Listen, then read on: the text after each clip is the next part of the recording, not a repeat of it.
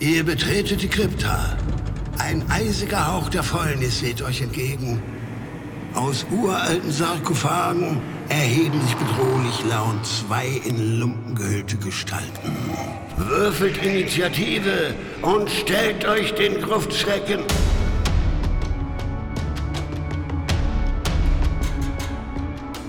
Gruftschrecken, der deutschsprachige Oldschool-Rollenspiel-Podcast.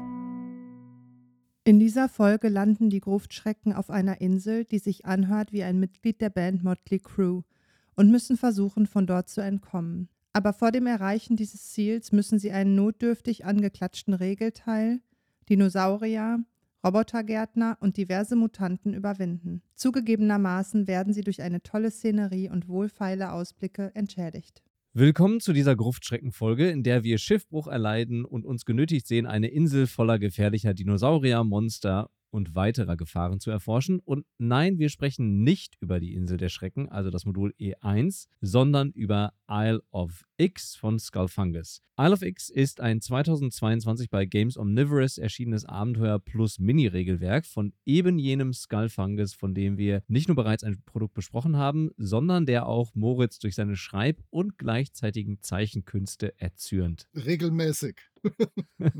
Mal sehen, ob Moritz sich während der Vorstellung, der Einleitung und der Regeln dieses Abenteuers wieder ein bisschen beruhigen kann. Ja, das kriege ich hin. Und damit das direkt aus dem System ist, ich sag jetzt schon mal Satz mit X, das war wohl nix, einfach nur damit der schlechte Spruch raus ist und wir uns oh konzentriert oh dran machen können.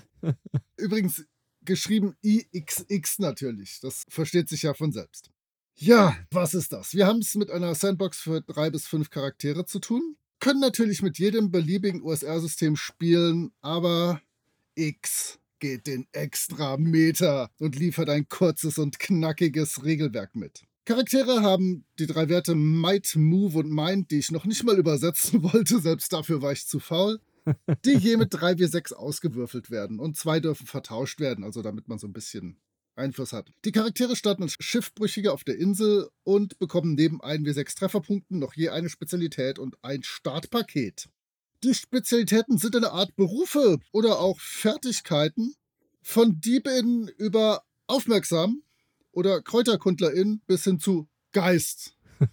Wenn man Geist ist, kann man sich einfach nur lautlos bewegen. Man ist kein Geist. Das ist schön, aber nur so halb nützlich. Für die Startpakete würfel ich dann mit 3W6 und bekomme ein Paket entsprechend meiner Trefferpunkte. Das finde ich einen sehr schönen Ausgleichsmechanismus oder einen Catch-up-Mechanism, wie wir Ausländer sagen. Denn je weniger Trefferpunkte ich habe, desto besser ist der Krempel, den ich aus dem untergehenden Schiff retten könnte. Manchmal beherrsche ich sogar, naja, so eine Art Zaubersprüche, halt irgendwelche coolen magischen Moves. Das Ganze, was ich euch jetzt geschildert habe, hat fünf Seiten eingenommen und es gibt noch weitere fünf Seiten, die erklären, wie ich das Spiel spiele. Der Grundmechanismus ist einfach. Ich darf mit 1W20 nicht meinen Wert überwürfeln, wie die Fertigkeits- oder Attributsproben von uns alten Leuten. Dazu kommt dann noch, damit es ein bisschen modern ist, ein Vorteils- und Nachteilsmechanismus. Läuft, passt, haben wir schon mal gesehen. Fertig. Die Kampfregeln werden dann auf zwei Seiten abgefrühstückt und bieten nicht viel Aufregendes. Hm, nett, aber nicht umwerfend. Eine schöne Kombo aus den ganzen Ortsystemen und leichten Retro-Klonanleihen Kannst du machen, musst aber nicht. Schön ist die letzte Seite des Regelteils mit Zufallstabellen für kleinere Artefakte, die Formen der Artefakte und ihre Effekte. Die hat mir gut gefallen, da würfelt man gerne mal irgendeinen Schwachsinn zusammen, wo die Gruppe sich garantiert drüber freut, wenn sie es findet, auch wenn es vermutlich völlig nutzlos ist. Ja, wir haben Regeln, dafür sind zehn Seiten verwendet worden. Ja, ich möchte kommentarlos weitergeben an den Inhalt. Ja, steigen wir in den Inhalt ein und im Kapitel Willkommen auf der Insel X erhalten wir vier Dinge. Zum einen eine kurze Einleitung zum Setting und worum es sich bei der Insel tatsächlich handelt, nämlich um ein abgestürztes außerirdisches Raumschiff der Ixian oder Ixianer, könnten wir sie vielleicht auch nennen, die hier quasi ein Biologieprojekt begonnen haben, um unterschiedliche Spezies von unterschiedlichen Planeten zu erforschen. Das erklärt dann auch, warum man auf der Insel auch noch Hinterlassenschaften dieser Cthulhuiden Wesenheiten finden kann. Der Reaktorkern dieses Raumschiffes, den man auf der Insel immer noch finden kann, sorgt zum einen dafür, dass die Insel in einen ewigen Sturm gehüllt ist, der Schiffe und Wesen an die Insel heranzieht. Zum anderen passieren auch durch den Reaktorkern dann noch andere merkwürdige Dinge auf der Insel. Ziel der Charaktere wird es also sein, die Insel wieder zu verlassen. Das erinnert uns an Undying Sands oder an The Bottled Sea. Und es werden einige Ideen vorgestellt, wie das den Charakteren gelingen könnte. Als zweites bekommen wir hier eine Hexkarte samt einer Legende, die uns erklärt, nach welcher Zeit und mit welcher Wahrscheinlichkeit in welchem Gebiet eine Zufallsbegegnung auf die Charaktere wartet. Die einzelnen Gebiete werden wir dann auch gleich im Laufe dieser Folge vorstellen. Und dann folgen als drittes zwei Seiten mit Tabellen für Zufallsbegegnungen samt dem Hinweis, dass man die Reaktionswürfe nicht vergessen sollte, denn nicht alle Begegnungen müssen zwangsläufig auf einen Kampf hinauslaufen. Das stimmt. Bei den Kampf- und sonst was Regeln ist auch die klassische Reaktionstabelle, die ich eigentlich lobend hervorheben wollte, aber mittlerweile ist sie ja fast Standard und steht zumindest überall, auch wenn Ja. das die meisten Leute ignorieren und ihre Wesen bis zum Tode kämpfen lassen, egal was passiert. Richtig. und die Begegnungstabellen sind nett, passen gut zu dem jeweiligen Gebiet und sind vor allem recht Dino-lastig, wobei die richtigen Dino-Namen hier nicht genannt werden, sondern die Dinos werden mit Begriffen wie Keulenschwanz oder Tyrannenechse beschrieben. Aber es gibt auch Naturereignisse wie zum Beispiel Erdbeben oder man trifft auf die Metallwächter und die finde ich richtig cool, denn diese ehemaligen Roboter der Aliens haben verschiedene Funktionen. Natürlich gibt es kämpfende Wächterroboter, so weit so gut, aber auch den Gärtnerroboter, der den Charakteren dann signalisiert, ihnen die Haare schneiden zu wollen. Und wer wollte sich nicht schon mal von einem Roboter außerirdischen Ursprungs die Haare schneiden lassen? Das ist doch die beste Idee, die man überhaupt haben kann. Als letztes liefert dieses Kapitel dann noch Ideen, wie man das Spiel beginnen könnte. Und ich finde die hier vorgestellte Variante, dass die Charaktere Schiffsbruch erleiden, recht solide, zumal sie noch schnell alles greifen, was in ihrer Nähe liegt und sich dann vom Schiff retten. Und das passt ziemlich gut zu der Charaktererschaffung, die du ja gerade schon erwähnt hast, bei der die Charaktere ja je nach Werten unterschiedliche Dinge mit sich herumtragen. Und dann kann das Auskundschaften der Insel auch schon losgehen. Und wir wagen uns als erstes, ich bin gespannt, wie du es übersetzt hast, in die Lowlands. Ich habe in der Tat, wo du es jetzt sagst, die Lowlands nicht übersetzt. Die Tiefebene.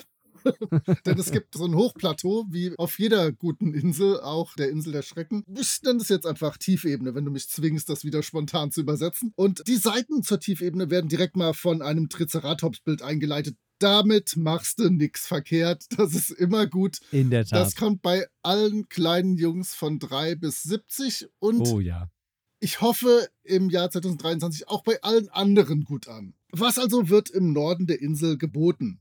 Wir haben zuerst das Teufelsriff. Du wiest schon auf diesen ewigen Sturm hin, denn gemeinsam mit diesem ewigen Sturm schmeißt die Insel sich praktisch hier sämtliche Schiffe aufs Riff und die Bewohner in der Umgebung wissen auch schon direkt, was da gebacken ist und streuen permanent umher, um dort, sagen wir mal, Bergungsgut mit großen Luftanführungszeichen einzusammeln. Also das gefährliche Riff. Dann haben wir den verdrehten Burgengang. Habe ich super cool wieder übersetzt, ich weiß. Fantastisch. Das ist so eine Metalltreppe, so ein komischer Metallweg, der hoch zu diesem Plateau führt. Und der wird von einem zufällig bestimmten Metallwächter bewacht. Und ja, man könnte dann auch aus Versehen auf so einen Gärtnerwächter treffen. Und dann ist das Ganze nur noch halb so gefährlich. Obwohl, wer weiß, was der barbieren möchte. Auf jeden Fall gibt es auch noch neben diesem Metallwächter, der unten steht und mal schaut, wer da hoch möchte, eine kleine Tonschale mit Früchten und anderem Kram drin. Vielleicht Opfergaben? Ich weiß es nicht. Wir werden es erfahren, wenn die Gruppe dort endet. Dann haben wir einen großen Absatz zu Wrackstadt. Und hier leben etwa 40 Leute. Es gibt die Kneipe, der ertrunkene König. Es gibt einen Laden, Olex Gemischtwarenladen. Dann gibt es ja, so eine Bürokratie, die Wrack-Gilde, die natürlich auch Aufträge und sonst was haben. Dann gibt es ein Krankenhaus mit Amanditas Klinik und dann gibt es wie in jedem guten Schiff einen Ausguck. Also du weißt schon, das, wo der Pirat bei Asterix drin sitzt, immer ruft, die Gallier, die Gallier oder eine Galeere, eine Galeere. Der ist aber gerade von einem verwundeten Terrorschnabel bewohnt. Das ist hm, irgendwas Fliegiges, Dinosaurieriges, der sich im Laufe der Zeit zu einer Art Maskottchen von Frackstadt entwickelt hat und dort mittlerweile gut gelitten ist. Dann gibt es W6 Gerüchte und W6 Ereignisse, die alle auch so ein bisschen ineinander greifen und dafür sorgen, dass schon da auch eine Art Geschichte entsteht, die nicht zwingend geplant ist, aber da wird was passieren. Dann gibt es die Einsiedlerspitze als letzten bestimmten Ort in dieser Tiefebene. Dort lebt Milliam und der macht zwei Dinge. Er meditiert und er kümmert sich um seine Pflanzen. Und die Gruppe kann durch seine gesamte Behausung gehen und sich Dinge angucken. Zum einen gibt es dort ein krasses Portal, das transportiert einfach die Gruppe auf der kompletten Insel umher. Das ist nie verkehrt und die landen dann zufällig irgendwo. Und hast du einen W4-Griff bereit oder kannst so tun, als würdest du würfeln und eine Zahl zwischen 1 und 4 in deinem Kopf generieren? Ich weiß, welche Tabelle du meinst und ich möchte direkt 4 sagen, weil ich weiß, dass das das tollste Ergebnis ist, was mir passieren kann. Oh, du möchtest also eine Frucht zu dir nehmen und schauen, was passiert. Oh ja. Ja, wenn du jetzt völlig zufälligerweise die 4 gewürfelt hast, dann erwacht die kleine Frucht in deiner Hand plötzlich zum Leben und wir werden sehen, was passiert und wer aus diesem Kampf siegreich hervorgeht. Nein, ich weiß es auch nicht, was dann passiert, aber auf jeden Fall ist es mehr als überraschend. Ja, wir sehen schon Ideen. Naja, also die Frucht wird ja als kleiner Fruchtfreund Ja. beschrieben. Also gehe ich mal davon aus, dass man dann ein Maskottchen hat. Eine besondere Frucht. Vielleicht bekämpft es dich aber auch, wer weiß. Es liegt an der Fantasie der Spielleitung. Ja, also wir sehen, es gibt schon wieder viele kleine abgefahrene Ideen, bescheuerte Namen, Dinge, die wie Rädchen ineinander greifen. Es ist ein Traum. Was ist denn die nächste Region? Die nächste Region wäre schlecht übersetzt der Hochdschungel, also The High Jungle. Wir bleiben mal einfach bei Dschungel. Im Dschungel gibt es natürlich auch so einiges zu entdecken. Zum einen eine gigantische Statue der Ixianer, der man ein monetäres Opfer überlassen kann, um dann in Traumversionen zu erfahren, dass die Insel ein abgestürztes Raumschiff ist. Also man hat dann Visionen von dem abstürzenden Raumschiff, von Alarmsignalen und wie es brennend auf einen zufällig sehr bekannten Planeten herabstürzt, wenn man denn bereit ist, eine entsprechende Summe an Goldmünzen zu hinterlegen. Man kann sich außerdem mit den Terrorschnäbeln, also Flugsauriern, anlegen, wenn man möchte, die hast du ja gerade auch schon erwähnt, und deren Nest plündern, indem es immerhin 150 Goldmünzen, ein Schwert und ein Artefakt zu finden gibt. Dann wird in diesem Kapitel ein ausgearbeiteter Dungeon vorgestellt, der überwachsene Turm, in dem ein Mimic als Hauptgegner auf die Charaktere lauert und immerhin sieben Dungeon-Räume zu bieten hat, die mir allesamt ganz gut gefallen. Vor allem gefällt mir aber der wirbelnde Vortex, von dem du ja gerade auch schon erzählt hast, der die Charaktere zufällig an einen Ort auf der Insel teleportieren kann, wenn sie denn meinen, durch so ein Alien-Portal schreiten zu müssen. Ansonsten ist es ein relativ klassischer Dungeon, in dem man auf klassische Fallen, Elektrofallen, ein wildes Wespennest und natürlich den Mimic selbst treffen kann. Im Kapitel folgen dann noch zwei Seiten mit Würfeltabellen für die bleichen Ruinen oder die fahlen Ruinen, mit deren Hilfe man auswürfeln kann, um welche Art von Ruine es sich handelt und welche Schätze man darin finden kann. Und ja, man kann auch Lasergewehre finden, was ich sehr cool finde. Ich habe irgendwie ein Fable für diese weirde Alien-Technologie in Fantasy-Settings. Das gefällt mir recht gut. Blöd für die Charaktere ist nur, dass eine Albino-Tyrannenechse durch diese Region streift und den Charakteren keine Ruhe lässt, alles in Ruhe zu erforschen. Wenn sie also das Wasser im Wasserglas vibrieren sehen, wissen sie, dass sie sich lieber schnell auf den Weg machen sollten. Und ein ähnliches Setup bekommen wir dann auch für die verbrannten Ruinen, also wieder Tabellen, mit deren Hilfe man die Art der Ruinen und den Loot auswürfeln kann. Aber, und das erfreut uns Gruftschrecken sehr, denke ich, Oh, Pilze oder Käse? Es gibt Pilze. Es gibt hier nämlich auch eine Fungal Hive Mind, die ihre fungoiden Zombies auf die Charaktere hetzen kann und das macht uns natürlich sehr glücklich. Als letztes erfahren wir dann noch, dass im See X ein interdimensionaler Sternvampir lauert, also eine Kreatur Cthulhuiden Ausmaßes, die den Rastenden in der Nähe des Sees Traumvisionen schicken kann und die für die Charaktere eine große Herausforderung darstellen dürfte, falls sie sich mit ihr anlegen wollen. Aber es warten auch gigantische Schätze im Hort am Grund des Sees auf sie und dann ist dieses zwar kurze, aber ziemlich vollgepackte Kapitel über den Dschungel schon vorbei. Ja, wir haben ja jetzt schon bisher alles gehabt, was so ein gutes Abenteuer braucht. Wir hatten untote Pilzkreaturen, wir hatten einen Mimik, wir hatten jede Menge Dinosaurier. Es fehlen noch Mutanten. Ja, sehr gut. Und im großen Sumpf gibt es natürlich einen Außenposten der Mutanten und die leben in einem titanischen Brustkorb aus Knochen. Das ist auch immer schick. Außerdem gibt es, um nochmal zu unserer Peter Pan-Folge zurückzureisen, dort Munch, ein mehr oder weniger gezähmtes Riesenkrokodil. so richtig gezähmt ist es dann doch nicht. Und wir haben Bognak, das blinde Medium, und der weiß alles, alles, alles, alles. Aber die Gruppe muss ihm einen Gefallen tun und auch diese Gefallen sind auf einer 1W6-Tabelle auszuwürfeln und nicht alle leicht zu erfüllen. Dann haben wir den Kern. Eine riesige metallische Sphäre und der Kern ist der ehemalige Reaktorkern des Raumschiffs, der unter anderem den ewigen Sturm antreibt. Auch der hat klassisch 2W6 Ereignisse, was passiert, und 2W6 Mutationen, die man sich dort zuziehen kann, wenn man sich da zu lang rumtreibt. Und es wird extra gesagt, diese Mutationen sind permanent und die SpielerInnen müssten sich ordentlich was einfallen lassen, damit die Charaktere diese wieder los würden. Aber das war's auch schon für den großen Sumpf. Da ist nur der Reaktorkern und die Mutanten. Die sind zu lange in der Nähe des Kerns gewesen, ihr wisst schon. Im Ozean-Kapitel gibt es dafür ein bisschen mehr, wobei der Titel des Kapitels Ozeanabenteuer täuscht ein bisschen, denn eigentlich müsste es Abenteuer am Rande des Ozeans heißen, denn hier werden insgesamt drei Höhlen, ein Abgrund und ein überfluteter Turm der ein Stückchen im Ozean steht, vorgestellt. Sie dürften also allesamt von der Insel aus ganz gut zu erreichen sein. Das Kapitel müsste eigentlich Strandvergnügen heißen. Richtig. Alle sehr nah dran. Bei der Höhle des Feuers handelt es sich um eine gigantische metallene Krabbe unbekannten Ursprungs, deren Inneres man erforschen und dort auf metallene Skelette treffen kann. In der Höhle des Rauches kann man einen Schiffswrack entdecken und dieses entsprechend erforschen. Allerdings ist das dann auch eher unspektakulär und im Vergleich zu den anderen im Kapitel vorgestellten Adventure Sites eher langweilig.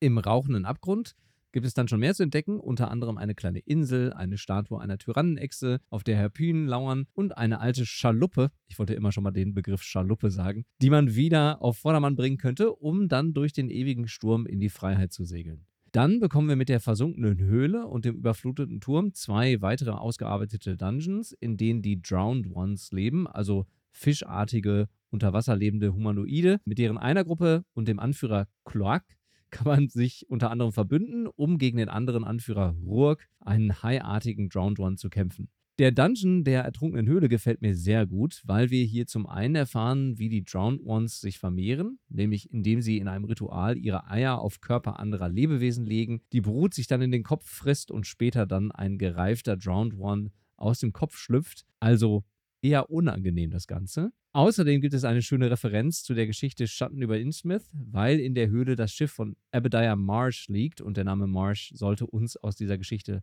leicht bekannt vorkommen. Und außerdem gefällt mir die gigantische Statue des namenlosen Gottes, den die Drowned Ones verehren, die man beobachten und dann feststellen kann, dass diese gar keine Statue ist, sondern ein Wesen, das ganz langsam atmet. Das finde ich sehr cool. Der andere Höhlendungeon, in dem Rurk haust, ist dann schon etwas unspektakulärer, aber immerhin kann man hier mit leuchtenden Polypen herumexperimentieren, die dann Trompetengeräusche, Perlen oder Aale ausspucken können. Ansonsten gibt es hier vor allem Rurk als den Endgegner dieses Dungeons, der die Splittergruppe an Drowned Ones anführt und im Sinne des namenlosen Gottes um die Ecke gebracht werden soll. Aber immerhin erfahren wir noch, dass Rurk die Absicht hat, einen Drowned One im Körper eines Ixianers heranzuzüchten, um so an dessen Erinnerung heranzukommen und damit mehr über die Insel und ihre Geheimnisse herauszufinden und vielleicht die ganze Insel wieder als Raumschiff ins Weltall zu fliegen. Also wenn die Charaktere Lust haben, können sie sich auch mit Rurk verbünden, um dann zu versuchen, den Weltraum unsicher zu machen. Gut. Und dann gibt es auch noch ein Monsterkapitel. Ja, vorher muss ich noch anmerken, dass natürlich die Sloop das beste Schiff bei Pirates auf dem C64 war und diese ganzen riesen Kriegsgaleonen und so haben nicht den Hauch einer Chance, wenn ich mit meiner Sloop und 36 PiratInnen um sie rumfahre und sie mit meiner Kanone klein schieße. Ha! Aber habe ich den Sloop wenigstens richtig mit Schaluppe übersetzt? Schaluppe ist super. Auf jeden Fall. Ja, das Monsterkapitel gibt es aus zwei Gründen. Grund 1, wir haben ja unser eigenes System, dann müssen also auch alle Monster Werte haben, die wir dort vorstellen, denn wir können ja nicht auf irgendwas anderes rekurrieren. Grund 2, die Monster sind größtenteils so, dass es sie ohnehin nicht irgendwie woanders gibt. Deswegen hätte ich das sowieso tun müssen. Sie werden immer dargestellt mit den Werten Trefferpunkte oder Schadens Regulierungspunkte, wie wir Versicherungsleute sagen. Die Waffe mit Schaden, die sie verwenden und eventuelle Kräfte plus eine kurze Beschreibung. Ja, es gibt Banditen, da hätte man auch auf andere Systeme zurückgreifen können. Dann gibt es diese Ertrunkenen, von denen du schon berichtet hast. Es gibt Mutanten. Dann gibt es fleischfressende Terrorechsen und pflanzenfressende Terrorechsen. Wir Menschen nennen sie oft einfach Dinosaurier und das ist da schon sehr, sehr nah dran. Dann gibt es aquatische Schrecken, klassische Hammerhaie, Rieseneinsiedlerkrebse, Oktopus. Pi, Oktopusse. Wir werden es niemals erfahren. Piranha-Schwärme, alles was dazugehört. Es gibt fliegende Schrecken. Da gibt es nur drei, aber die sind umso besser. Nämlich eine Luftqualle ist immer gut. Harpien sind sowieso immer gut. Und diese Schrecken-Schnäbel, Terror, Schnabel, Flugsaurier sind sowieso ziemlich cool. Vor allem, wenn euer Dorf die als Maskottchen hat. Dann gibt es aggressive Flora mit den Skelettblumen und den Traumblüten. An Rieseninsekten gibt es halt Pillendreher und Felswurm, das ist schon okay. Dann gibt es die Metallwächter in unterschiedlichen Ausführungen. Und dann gibt es Werte für die klassischen Ixianer-Aliens. Ich würde sie Ixianer nennen. Das hört sich Weltklasse an. Und dann bin ich auch mit den Monstern schon durch. Die meisten Monster haben entweder hier hinten im Monsterteil oder schon vorher im Verlauf des Buchs eine Illustration, sodass wir uns was darunter vorstellen können. Das ist sehr wichtig, wenn man so eigenartige Kreaturen in ein Spiel schreibt. Du hattest ja gerade so Probleme damit, die richtige Pluralform für Oktopus zu finden. Ich habe zumindest mal ein Video gesehen über die englische Pluralform vom dem Wort Oktopus und das werde ich gerne verlinken, denn es ist deutlich komplizierter, als man denkt, woher dieses Wort eigentlich kommt.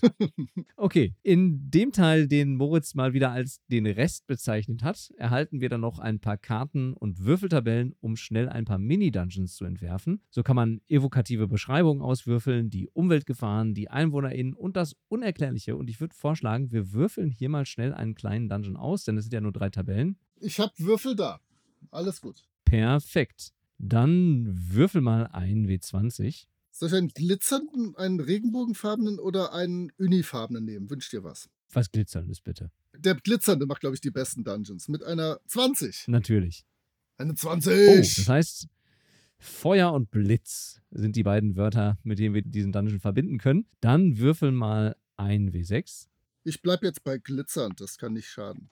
Eine 4. Eine 4. Das heißt, dieser Dungeon wird beeinflusst durch die natürlichen Gezeiten. Das heißt, wahrscheinlich wird das Wasser steigen und sinken in diesem Dungeon, was schon mal ganz cool ist. Das hört sich vernünftig an. Ja, dann würfel mal ein W6 für die EinwohnerInnen. Eine 3. Ja, ein Stamm Mutanten lebt in diesem Ja. immer wieder durchfluteten und nicht durchfluteten Dungeon, wobei ich mich noch frage, wie wir da Feuer und Blitz noch einbringen können. Und dann würfeln wir noch ein W6 für das Unerklärliche in diesem Dungeon. Die 1 ist unerklärlich.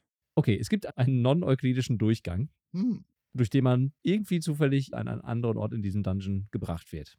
Also zumindest ein paar nette Ideen, mit denen man vielleicht ein bisschen arbeiten kann, um dann vielleicht auch die Karten zu nutzen, die da noch hinterlegt sind. Es ist kein großer Dungeon-Generator, den wir hier finden, aber immerhin ein kleines, nettes Gimmick am Ende des Buches. Ich wollte gerade auch schon fast ein bisschen mosern, weil wir werden vermutlich beim Fazit nicht sehr viele sehr schlimme Sachen finden, aber hier wäre noch was gegangen. Da hätte ich noch eine Seite mehr reingeballert. Aber egal, wenn du fertig bist. Kommen wir gleich zu. Ich habe noch was. Ah, oh. Nee, Ich habe noch was. Ich wollte nämlich noch sagen, abschließend gibt es dann noch eine vereinfachte Hexkarte und eine leere Karte, die man auch online herunterladen kann und somit den Grad der Exploration durch die SpielerInnen ein bisschen steuern kann. Das heißt, entweder gibt man ihnen schon die Hexkarte und sie können ein bisschen sehen, wo sie hinlaufen können, oder man macht es wie bei Insel der Schrecken und lässt die Mitte einfach blank, sodass man sich dann selber Dinge einzeichnen kann und vielleicht auch sagen kann, was man da gefunden hat. Und vielleicht auch selber Namen finden kann dafür. Man muss ja nicht die gleichen Namen nehmen, die in dem Buch stehen.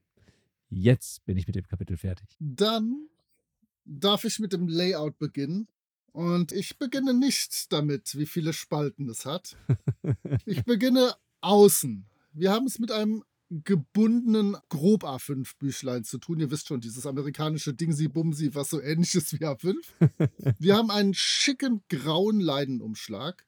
Wir haben eine sehr zurückgenommene Umschlaggestaltung. Und zwar ein Typ, der auf einem T-Rex reitet und eine Hakenhand hat. Und ein kurzer Flavortext auf der Rückseite, den ich spontan übersetzen werde. Dichte Dschungel, dampfende Sümpfe, eigenartige Seen und mysteriöse Ruinen einer uralten Zivilisation. Werdet ihr euch wagen, diese Insel zu erforschen? Ja, da bin ich dabei. Alles klar.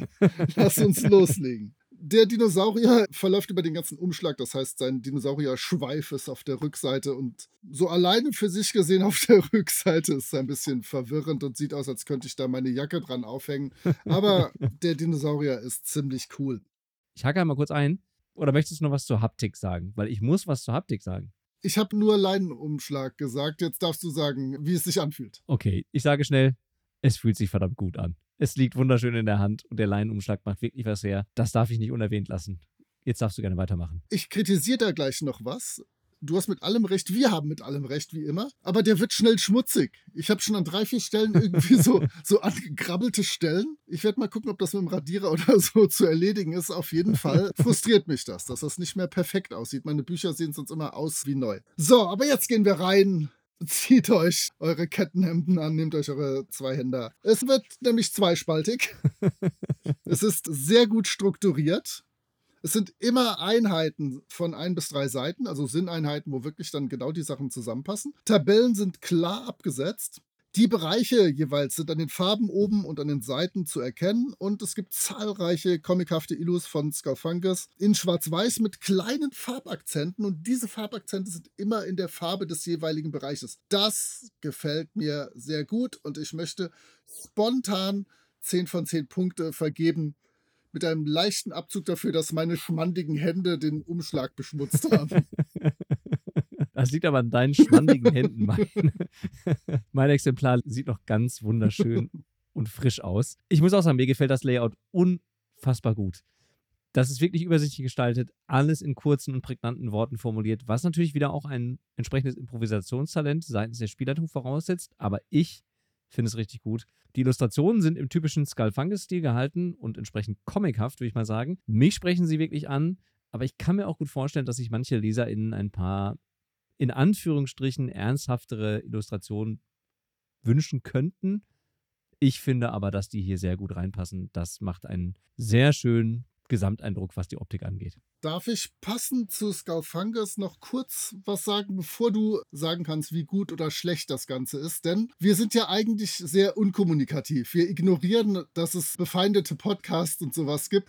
Und es, es gibt ja sowieso alles nur Opfer und keine echten Gegner für uns. Aber mich hat es sehr gefreut, dass der Dungeon Starter Podcast zumindest in Teilen neue RollenspielerInnen mit Dredgeburg an das Rollenspiel herangebracht hat, was wir besprochen haben haben und wo er selber auch drüber gestolpert ist und darauf aufmerksam geworden ist. Sehr schön immer so ein Feedback zu haben, dass Leute das dann auch tatsächlich spielen, was wir hier besprechen. Super, hat mir gut gefallen, danke. Ich muss da einmal unsere goldene Regel, keine Kommunikation außerhalb des Podcasts und des Werkes brechen und mich bedanken. Ja, ich frage mich, wann wir diese goldene Regel aufgestellt haben, aber jetzt hast du schon was vorweggenommen, was ich eigentlich ans Ende der Folge stellen wollte. Oh, damn it. Entschuldigung.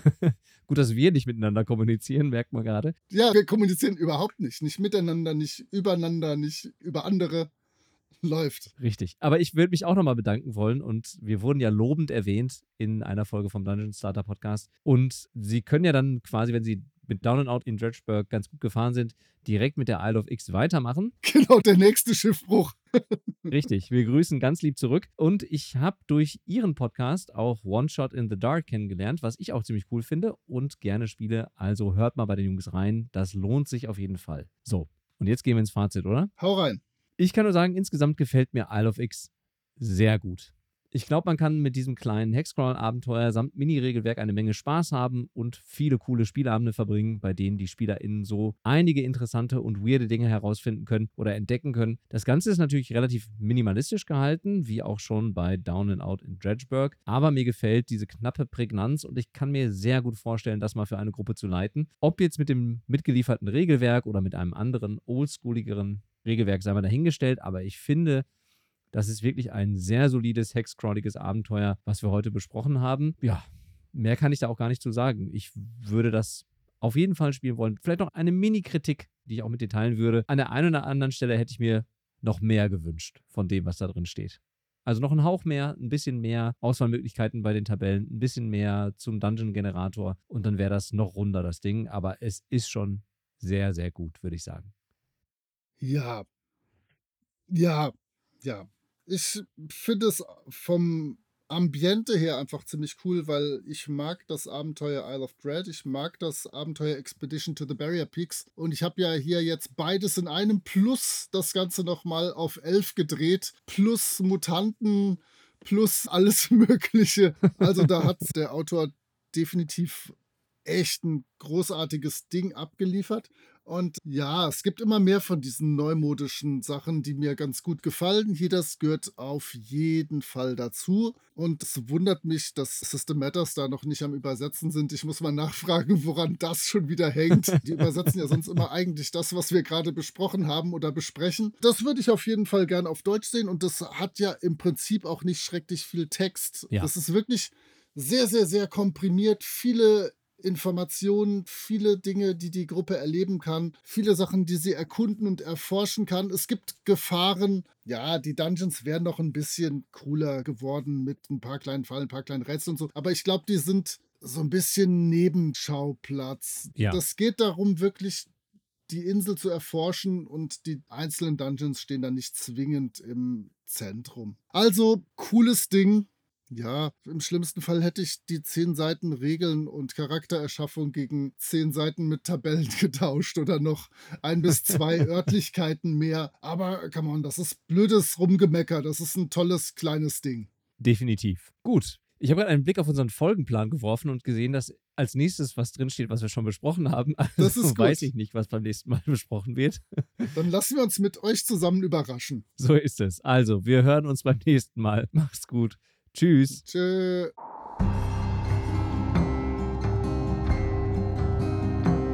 Ihr findet die Gruftschrecken unter anchor.fm slash Gruftschrecken, unter twitter.com slash Gruftschrecken und über alle gängigen Podcatcher. Vielen Dank an Sascha von Yellow King Productions für die Produktion des Intros. Dank auch an Nick DiSalvo und seine Band Elder für die freundliche Genehmigung, ihren Song 3 für das Outro nutzen zu dürfen. Wir freuen uns über inhaltliches Feedback, positive Bewertungen und neue HörerInnen.